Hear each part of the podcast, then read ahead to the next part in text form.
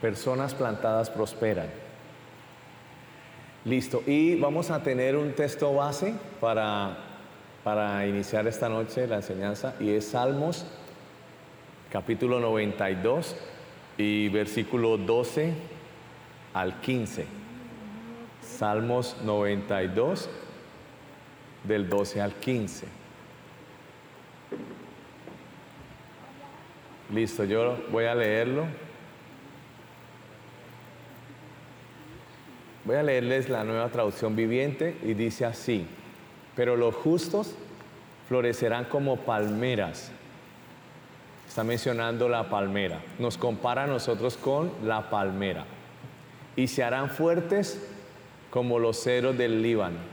Ahora nos está diciendo que justos como que floreceremos como la palmera y que seremos fuertes como el cedro del Líbano. Nos está comparando con dos árboles eh, la palmera y el cedro. Dice, trasplantados a la casa del Señor, florecen en los atrios de nuestro Dios. Incluso en la vejez aún producirán fruto. Aleluya. Seguirán verdes y llenos de vitalidad. ¡Uh! Aleluya.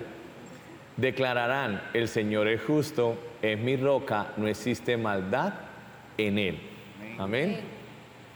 Entonces, eh, personas plantadas prosperan.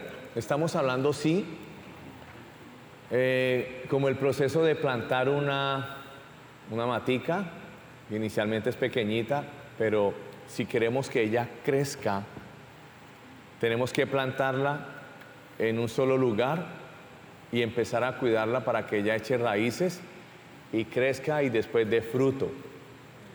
Entonces, como para que ustedes tengan eh, la idea de hacia dónde voy con esta enseñanza, el Señor a nosotros nos planta en una iglesia local. Nosotros en esa iglesia tenemos que, pues, valga la redundancia, plantarnos, echar raíces y para poder dar fruto debe pasar un tiempo porque crecemos y después da fruto. Las personas que no se plantan en una iglesia pues no dan fruto porque hoy acá no alcanzaron a echar muchas raíces, mañana se van para otra, después para otra, y pues ellos no echan raíces y obviamente no crecen y no dan fruto. Entonces quiero que entiendan esto, que necesitamos ser plantados en un lugar. Si te casaste, te plantas en un matrimonio y estás plantado en ese matrimonio pero tenemos luchas, él es desordenado, ella, ella es gritona. Tienen que hacer algo. Pero usted ya se plantó ahí y para que su matrimonio madure, crezca y dé fruto, usted tiene que seguir plantado ahí. Debes pedirle ayuda al Señor de cómo hacer con los gritos de ella y cómo hacer con el desorden de él pero no puedes eh, desplantarte de allí. Ahora me planto con Sandra y después me planto con Claudia y a ver, porque nunca va a suceder nada. Amén. Personas plantadas que echan raíces son las que prosperan. Entonces hacia allá, hacia esa dirección vamos. Ahí coloqué como una introducción hacia donde quiero que, entiendan. Entonces, eh, plantados, cimentados eh, en una familia, en la iglesia del Señor, ¿sí? Fuimos creados para ser plantados y el Salmo 92 nos compara con la palmera y con el cedro del Líbano, ¿sí?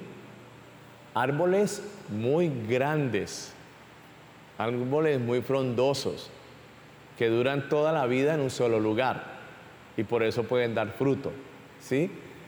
Las maticas que uno compra en el vivero, no sé si alguno de ustedes ha comprado maticas en un vivero, esas maticas pues no tienen como mucho compromiso, porque esa matica usted pues la saca de allí, la sembró acá y después no le pareció y la sembró por acá.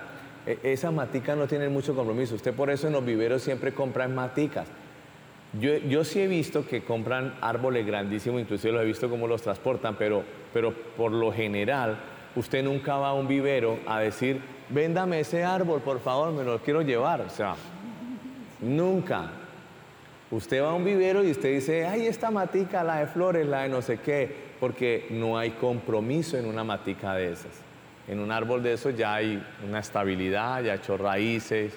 Eso, de eso es lo que quiero eh, que hablemos en estas tres noches, creo yo.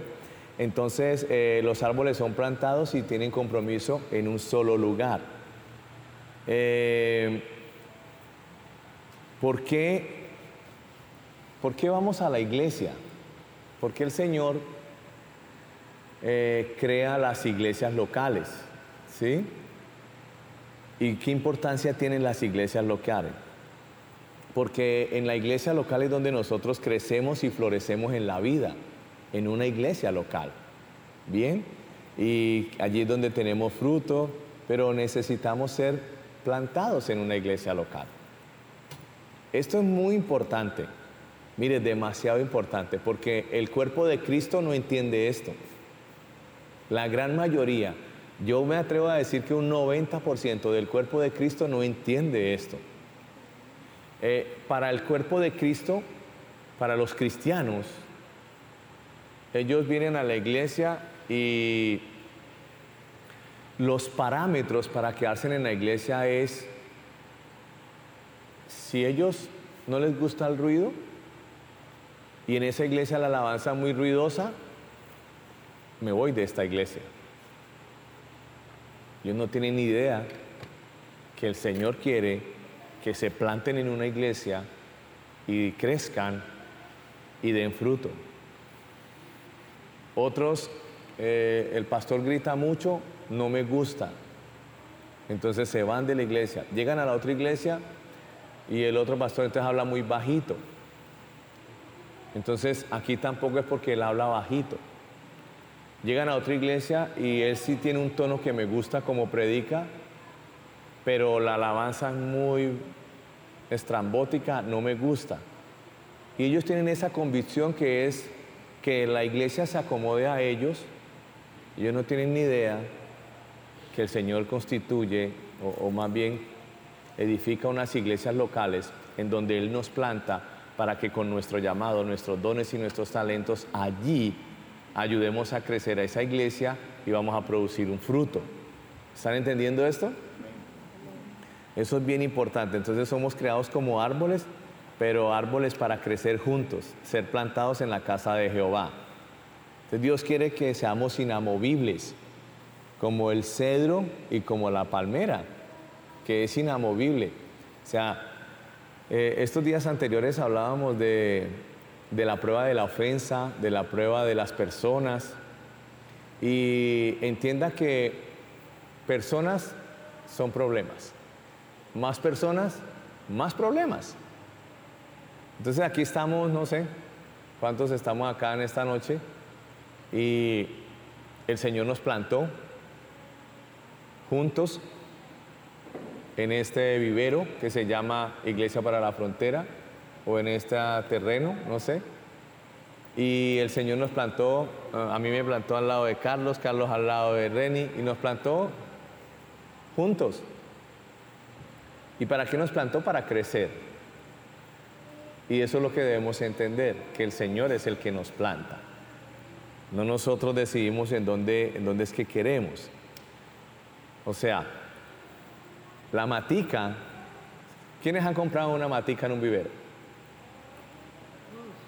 Los que hemos comprado la matica en un vivero, que yo sepa, la mata no le habla a uno y le dice, eh, me siembra en la parte de atrás de su casa. yo, no, yo soy el que digo en dónde la siembro. ¿Sí o no? Así es. ¿Quién es el jardinero? ¿Usted o Dios? Dios. ¿Y quién es la matica? Usted. ¿Quién decide dónde lo planta? ¿Usted o Dios? El jardinero. Él es el que decide. Señor, pero no entiendo por qué me traíste para este lugar. Entonces después se va para otro lugar. Pero es que acá tampoco. El problema es usted. No es el jardinero. ¿Me están, entendiendo? Entonces Él, el Señor, el jardinero, nos planta en el lugar correcto. Él no se equivoca. ¿En dónde nos planta? O sea, ¿ustedes alguna vez han visto que Dios se equivoque? Dios no se equivoca. Él es perfecto para hacer las cosas. Él no se va a equivocar. Entonces, si quiere, vamos a Primera de Corintios capítulo 12, versículo 18. Primera de Corintios 12, 18.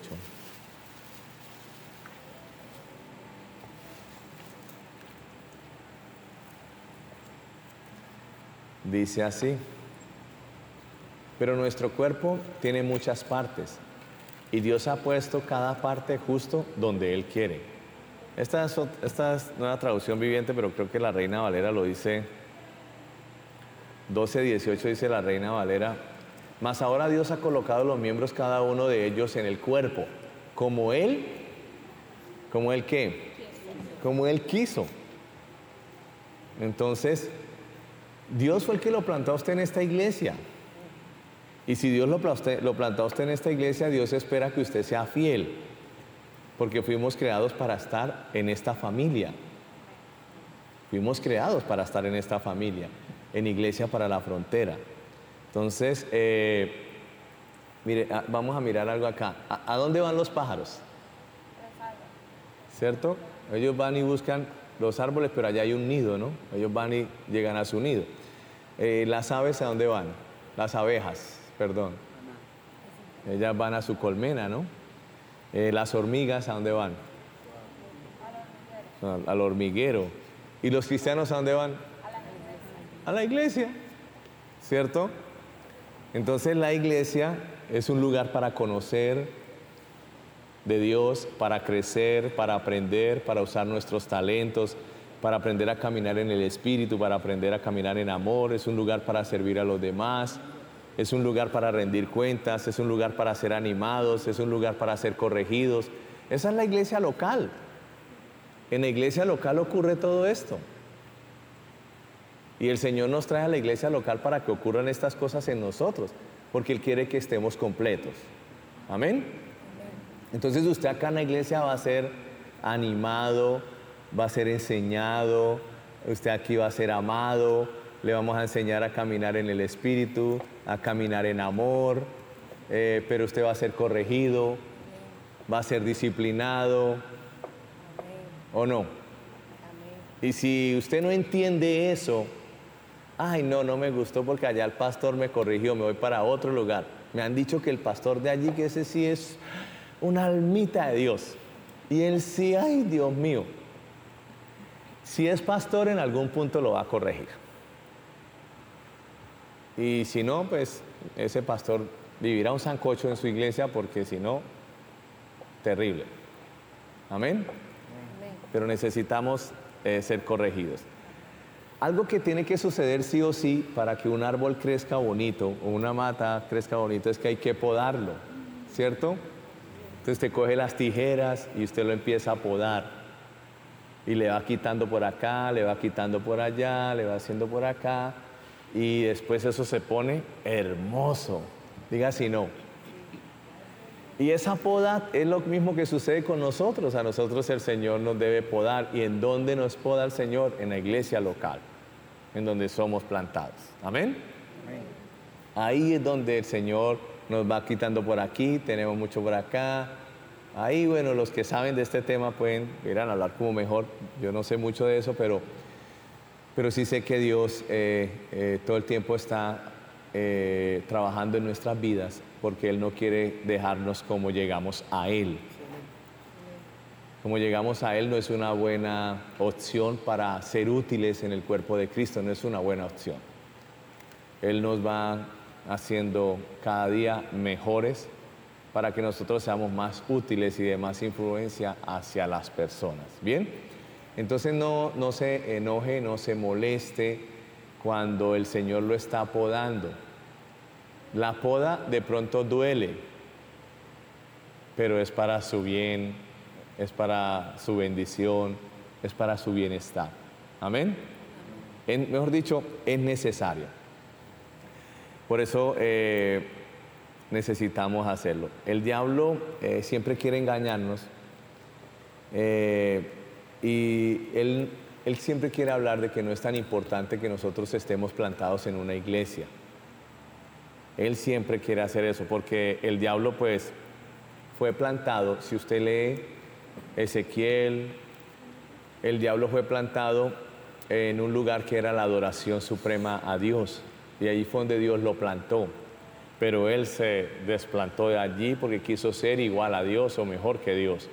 Y por eso él quiere que personas eh, sean ah, desarraigadas de una iglesia local, porque él sabe que si logra desconectar a una persona de una iglesia local o de una visión, obviamente la persona no va a desarrollar su llamado, no va a encontrar su potencial y obviamente no va a ser útil para el cuerpo de Cristo.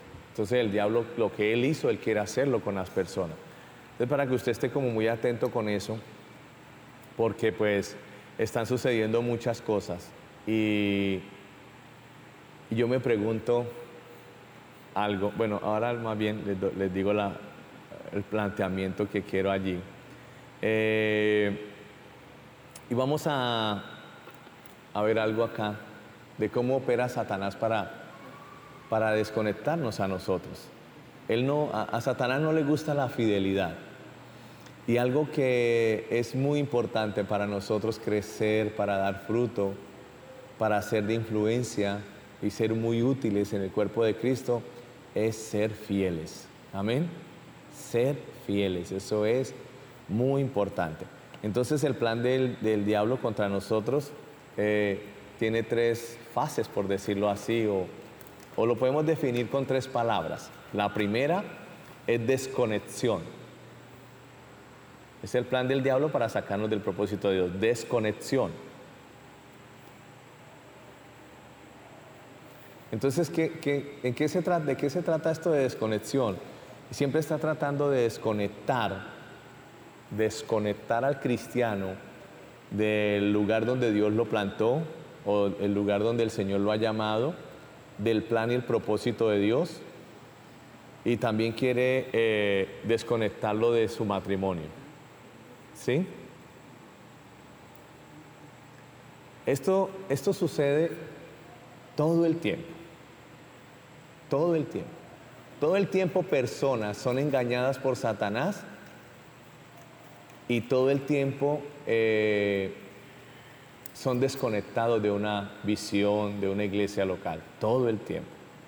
Y sabe que no conozco el primero, por lo menos en mi ministerio, yo no conozco el primero que se haya desconectado y por decirlo así haya salido con algo bueno.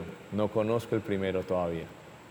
Se desconectaron de acá y los he visto a lo largo del tiempo y unos ya no son ni cristianos, otros están en sectas, otros están espiritualmente muy mal porque no entendieron que personas plantadas prosperan.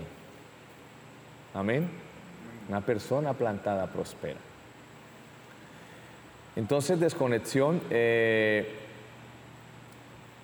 es lo que el diablo usa como primera instancia para que la persona salga de allí. Y en este de desconexión, eh, vamos a hablar como de tres amores que son los que el diablo usa para desconectar a las personas.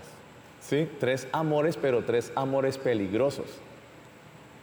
No tres amores, obviamente, de bendición, sino tres amores peligrosos. Y el primer amor es el amor hacia sí mismo.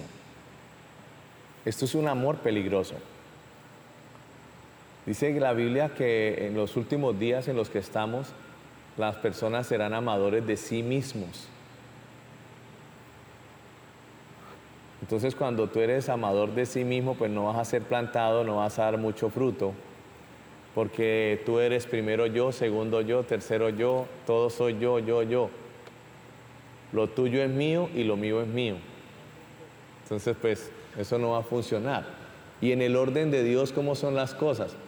En el orden de Dios es, eh, primero Dios, segundo las personas y de último yo.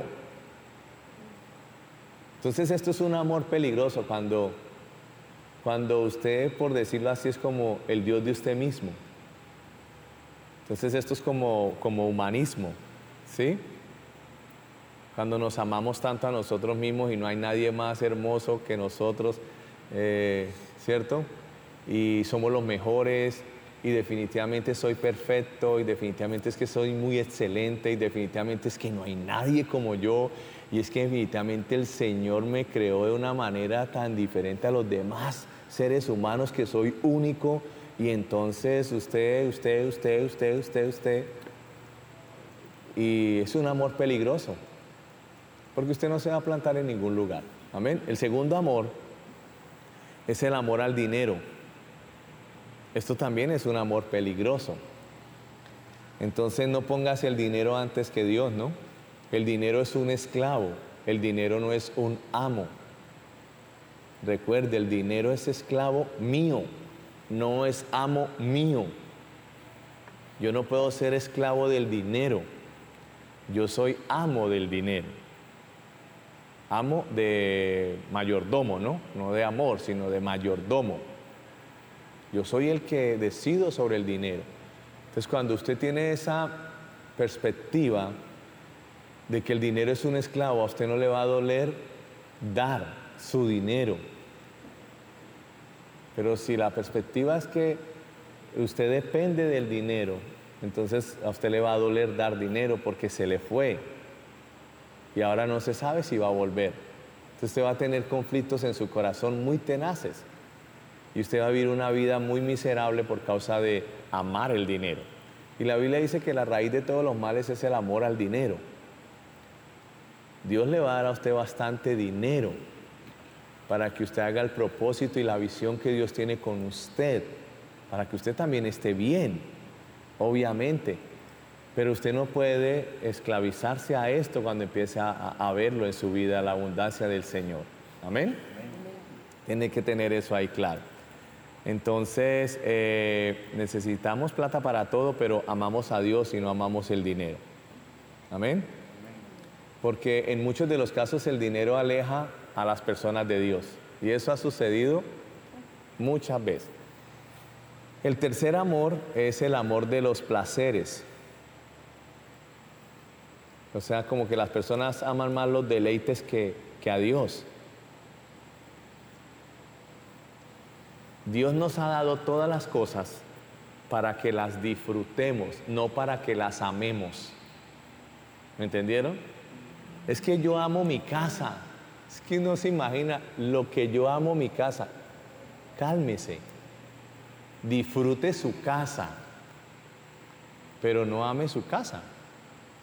Porque Dios le dio cosas a usted para que usted lo ame a Él, no para que usted ame la casa. Es que yo amo mucho mi carro. Es que yo amo mucho mi bicicleta. Hay gente que le pone nombre al carro.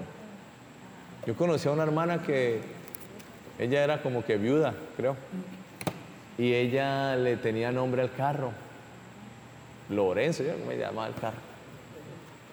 Y ella es un amor hacia su carro. Disfrute el carro. La gente ama los placeres. ¿Sí?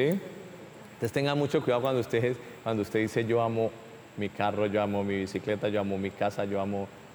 No, disfrútelos, pero tenga cuidado porque son amores peligrosos. ¿Bien? Ahora el segundo es descontentamiento.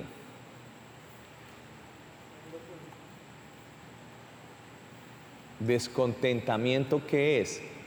Descontentamiento es, es como esas personas que en unas elecciones votan en blanco. ¿Y usted por qué votó en blanco? No, porque no me gusta, ningún candidato me gusta. Entonces ellos votan en blanco. Entonces, a ellos no les, son ese tipo de personas que no les gusta nada, nada. ¿Qué quieres comer hoy? Eh, ¿Carne?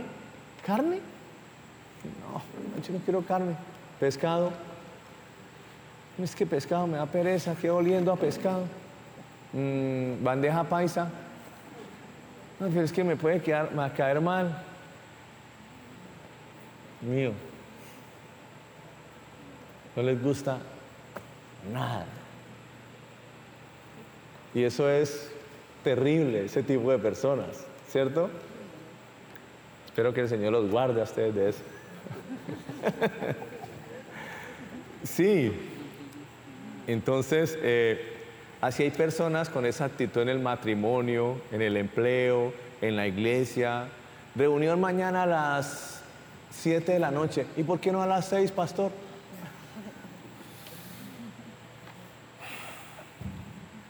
Reunión el sábado. ¿Y por qué no el viernes? ¿Están de acuerdo entonces el viernes? Porque eh, la hermana está diciendo que el viernes. Sí, pero a las 5. ¿Y por qué no a las 3?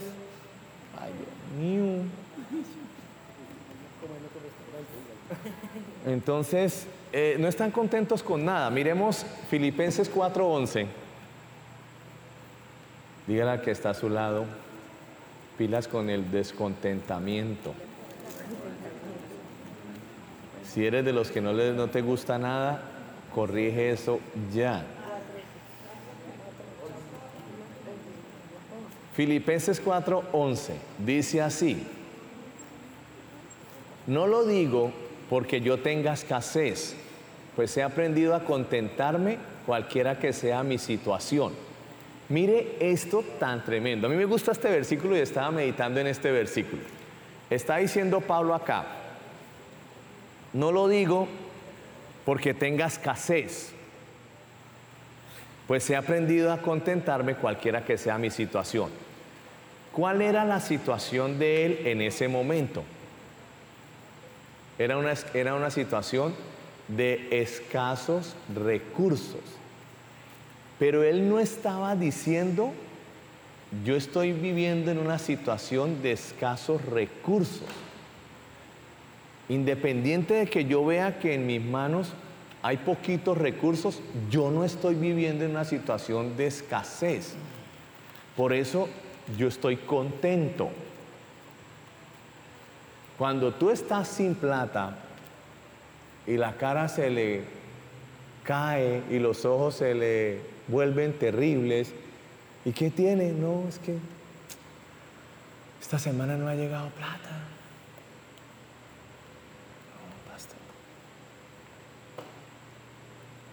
No. Usted no ha aprendido a contentarse, usted tiene descontentamiento.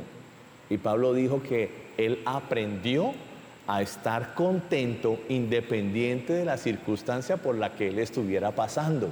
¿Están entendiendo esto? Entonces, en el caso, eh, ¿y usted dónde vive? Trocha la Rosera. Entonces, que porque vive en la Trocha la Rosera, tiene que tener una cara de muerto terrible. ¿No? ¿Por qué? Porque es que vivimos en la Trocha la Rosera, allá usted sabe cómo es, no sé qué. No, Pablo estaba diciendo, yo la verdad no sé qué es vivir en escasez, porque todo el tiempo, independiente de la situación que yo estoy viviendo, yo estoy yo aprendí, aprendí a contentarme. Entonces, el estar contento usted tiene que aprenderlo. ¿Pero qué tiene? No, pues le parece poquito. Debo tres meses de la cuota de no sé qué. Entonces, ¿cómo quiere que esté? Bueno, ¿quién dijo que porque se deben tres cuotas, usted tiene que estar como un tigre? ¿Quién dijo eso? Igual, ¿va a haber respuesta? No. La actitud de tigre es una actitud de incredulidad, es una actitud de duda y menos va a llegar una cuota para pagar. Pero si usted, pero si usted frente a una circunstancia como esa, en la que usted debe tres cuotas y las tiene atrasadas y usted reacciona con gozo, Solo espere que pasen unos días para que lleguen las tres cuotas y las pague, porque eso es la respuesta. El gozo es la respuesta a cualquier circunstancia económica, de salud, de matrimonio, de cualquier cosa. El gozo es la respuesta, no la cara de muerto. Seguro. Amén. Entonces Pablo, Pablo dijo que él aprendió. O sea, hay cristianos a los que uno le pregunta, ¿y cómo está? Ay, no, pastor, estoy aburrido.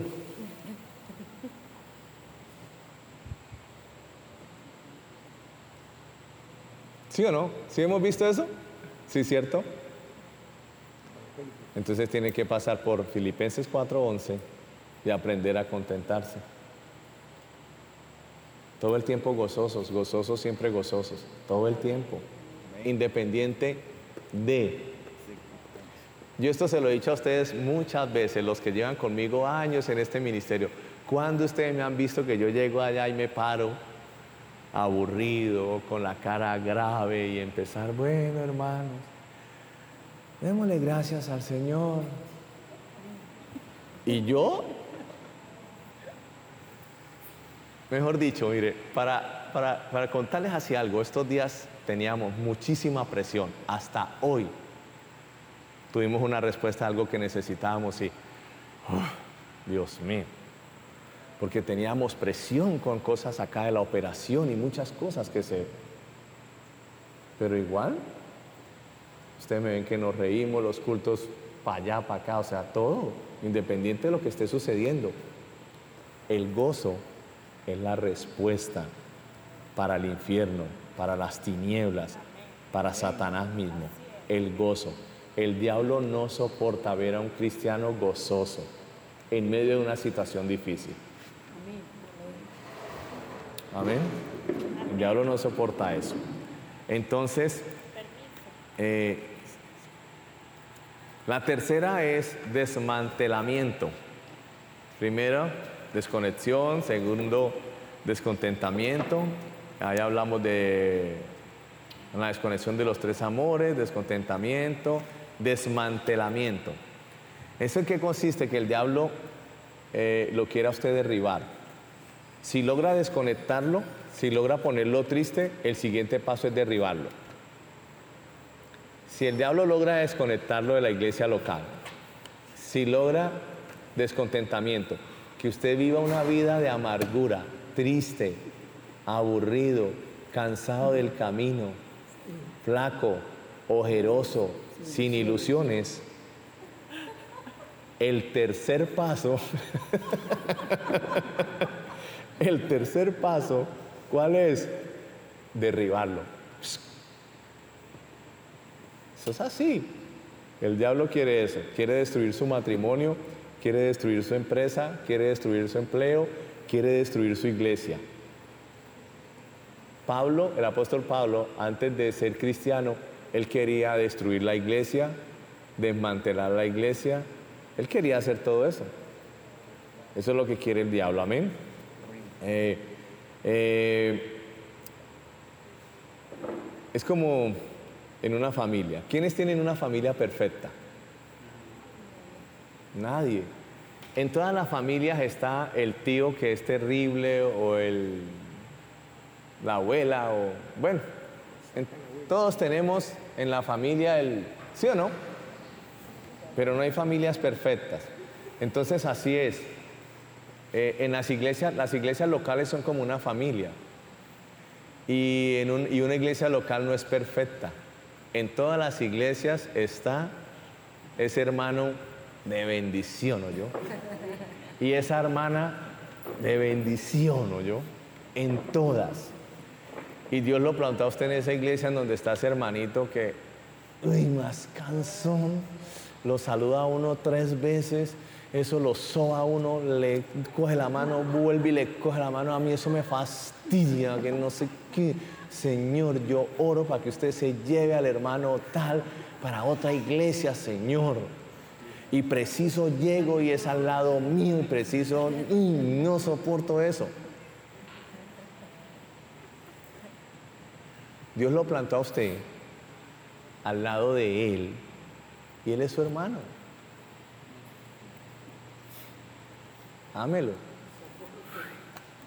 ¿O no? ¿No? ¿Es fácil? No sé. Entonces, bueno, la iglesia es como una familia. Ahora, la iglesia es como un hospital también, o como una clínica. Vamos a mirar Marcos 2.17. Marcos 2, 17. Gloria a Dios. ¿Están aprendiendo? Al oír esto, Jesús les dijo, Los sanos no tienen necesidad de médico, sino los enfermos. No he venido a llamar a los justos, sino a los pecadores. ¿Cierto? Mire, todos los cristianos, todos, los que vienen un domingo a la iglesia, todos, absolutamente todos, hasta el pastor, todo el mundo, está trabajando con cosas internas. Todo el mundo. En una clínica o en un hospital que hay, todos están enfermos y vienen porque necesitan médico. En una iglesia, ¿a qué vienen? Vienen los enfermos porque están buscando al médico de médicos, ¿o no? En una clínica hay gente en cuidados intensivos, en cuidados intermedios. Otros están ya en, la UCI y otros ya los pasan a habitación y después otros les dan de alta. Diga si no. Así es. De pronto yo no tengo ni idea y Carlos está en cuidados intensivos. Esto es un ejemplo. Y todos los domingos llora y llora y llora. Y todos los domingos le duele algo y todos los domingos pasa que lo oren. Qué tipo tan cansón, llore y llore. Él está en cuidados intensivos. Yo no lloro tanto porque a mí ya, ya estoy en habitación y ya miro la orden de salida para mañana a las 8 de la mañana. Entonces ya estoy bien, pero él acabó de entrar, está en cuidados intensivos, pues como tiene el dolor vivito, ¿o no? Y a veces nosotros no tenemos paciencia con las demás personas y no sabemos en qué nivel están o en qué diagnóstico están y simplemente nosotros señalamos, nos fastidia, no los amamos, muchas cosas. Y usted no sabe esa persona en qué condición está. Amén. Eso es así. Porque, porque esas son las iglesias. Y las iglesias reciben a todos los enfermos, vez tras vez, porque es el lugar que el Señor ha, ha establecido para atenderlos, ¿o no? ¿Usted ha estado en cuidados intensivos espiritualmente y emocionalmente? ¿Usted ha llegado a la iglesia en cuidados intensivos? Claro o no. En la iglesia usted salió de cuidados intensivos y ya pasó a cuidados intermedios. ¿Ah? no, no, no. Sigamos mejor, ay Dios mío. Este, la iglesia es como un equipo también, ¿sí o no?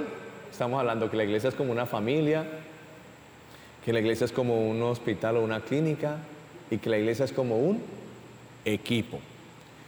Y en un equipo tenemos que trabajar qué? Individualmente o juntos. Debemos trabajar colectivamente, debemos trabajar en equipo. Mire toda la operación que tenemos nosotras acá en la parada. ¿Qué tal donde yo la hiciera solo con la pastora? No podemos. O sea, no podemos. La verdad, no se puede. Si no estuvieran todos ustedes, no se puede hacer todo lo que se está haciendo en la parada. Imposible. Y cada uno de ustedes tiene una función en esta visión.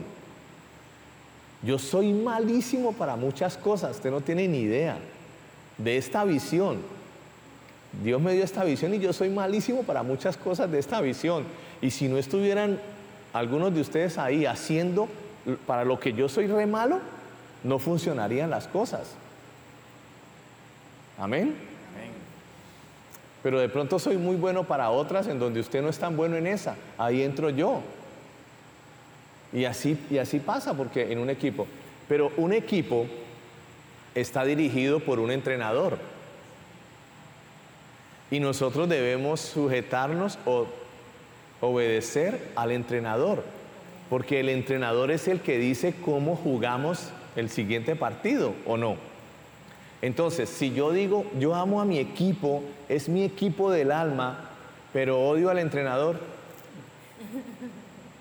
eso no funciona. Si usted dice, ay, me fascina la pastora, el pastor, ahí pues bueno, Pero me fascina la pastora. Si usted dice eso, eso no va a funcionar. Eso no sirve. Y si usted dice, me, me gusta el pastor como es, pero la pastora ahí, eso no va a funcionar. Pero si usted dice, Señor, me fascina la iglesia en donde estoy, pero el pastor que usted puso no, no va a funcionar. O sea, eso no tiene sentido. Debemos entenderlo. Amén. Entonces miremos el Salmo 133. Salmo 133, creo yo que para esta ocasión. Salmo 133 y bueno, el Salmo 133 tiene tres versículos, creo yo. Y dice así, mira cuán bueno, cuán bueno y cuán delicioso es habitar los hermanos juntos y en armonía. Debemos habitar juntos, pero juntos pero en armonía. Mire, hay familias que viven juntos, pero no en armonía. Diga si no. En serio, hay hijos que están esperando cumplir los 18 años para poder salir de la casa y decir, mío, apenas cumpla los 18 me voy, me voy, me voy porque ahí consigo trabajo y me voy, me voy de esta casa. Vivieron juntos durante 18 años de él, ¿sí o no? Pero en armonía, ¿no vivieron en armonía? Vivieron en peleas, en gritos, contienda, envidia, y eso que son familia. Entonces estamos hablando que la iglesia es una familia. Y el Señor nos une hoy martes, jueves, domingo y todos los días los que estamos corriendo con esta visión los tenemos que ver todos los días, lunes, martes, miércoles, jueves, viernes y sábado. Y aparte eso el domingo. Todos los días nos vemos. Prácticamente mi familia son todos ustedes. Usted cuando me ven aquí con mi mamá, ninguno, casi que ninguno de ustedes conoce a mi mamá. Ni mis hermanos, ni nada. O sea, yo hago más por todos ustedes que por mis dos hermanos. La verdad, por mis sobrinas. Mi familia son ustedes, son los de la parada, o sea, 100% estoy dedicado a, a, esta familia. Yo por allá voy una vez al año y son tres días que voy y me regreso. No es más. Porque pues ahora mi familia está acá. Entonces tenemos que vivir juntos, sí, pero en armonía. ¿Y qué dice la Biblia cuando vivimos juntos y en armonía? Sigamos leyendo el versículo 2. Dice, es como el buen óleo sobre la cabeza. O sea, es como el óleo, pues es la unción que desciende sobre la barba, desciende sobre la barba, la barba de Aarón y baja hasta el borde de sus vestiduras. Entonces, eh, cuando estamos en armonía, hay una unción especial sobre todos los miembros de la familia. Lo que está diciendo es que hay una cobertura de la presencia de Dios. Cuando dice que desde la barba hasta las vestiduras, está diciendo completa, completa. Unción, presencia, poder de Dios cuando estamos en armonía. Por eso usted cuando usted en su casa, cuando vea que se esté manifestando o, esté brotando algo de amargura, de contienda, de rivalidad, usted no permita eso. Porque inmediatamente la presencia del Señor no va a cumplir el propósito que debe cumplir en su familia y en sus hijos y en su esposa y en su matrimonio. Saque eso inmediatamente. Tienes que hacer algo por eh, reconciliar las partes. Si usted no fue el responsable de una situación, pues es usted la culpa. Es mejor caminar en amor que tener la razón. Y ya. Si usted no es el que tiene que pedir perdón, sino es el otro, porque el otro como me respondió, por no perder la unción, por no perder la manifestación de Dios sobre la familia, pues vaya y pida usted perdón. Y punto. Y listo. Amén. Pero, pero está diciendo acá que no, no, no desperdiciemos la presencia que Dios tiene para cada familia. Ustedes están trabajando en equipo Y puede surgir rivalidad entre ustedes mismos, celos entre ustedes mismos. Puede surgir. ¿Sí? ¿O no? ¿Puede surgir celos entre ustedes o no?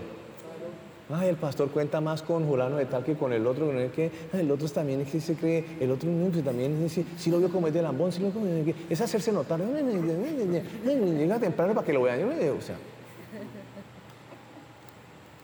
No. Eso le, eso le resta a usted la unción que usted tiene y la efectividad que usted tiene para hacer su trabajo. Si usted le dieron un pote de avena para ir a repartir avena y usted permitió que entrara a su corazón rivalidad, ya no va a repartir esa avena con la misma unción. Ahora simplemente usted va a repartir una avena, pero no con la misma unción, el mismo poder, la misma presencia de Dios, el mismo gozo. No. Entonces no permita que esas cosas le quiten a usted efectividad en el servicio a Dios. Amén. Y si, y si está a punto de salir o a servir allá, los que sirven acá al almuerzo, los que pelan la papa, los que todo, pues no sé, espere tantico, 5 o 10 minutos, ore, ore, y después sí vaya a hacer eso, pero no se vaya así. Haga algo antes, algo espiritual, para que ese dardo del diablo se vaya. Amén.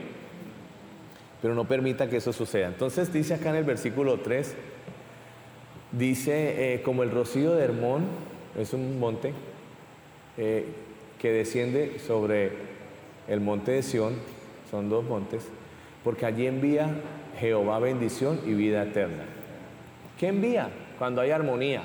Bendición. bendición y una clase de vida de Dios sobre los miembros de esa familia. Entonces, si tú eres de los que se habla, pero en mi familia yo no veo que fluya bendición, fluya bendición. El Salmo 133 dice que en tu casa debe fluir bendición. Mire, cuando usted detecte infección en los miembros de su familia, ataque esa infección. Vaya a la palabra de Dios, vaya con un versículo y ore Señor, hay una infección en mi familia. ¿Cuál es la infección? Celos entre mis dos hijos, entre mis tres hijos, entre mis cuatro hijos. Celos. Vaya al Señor, Él le va a dar una palabra a usted, la aplicación de esa palabra.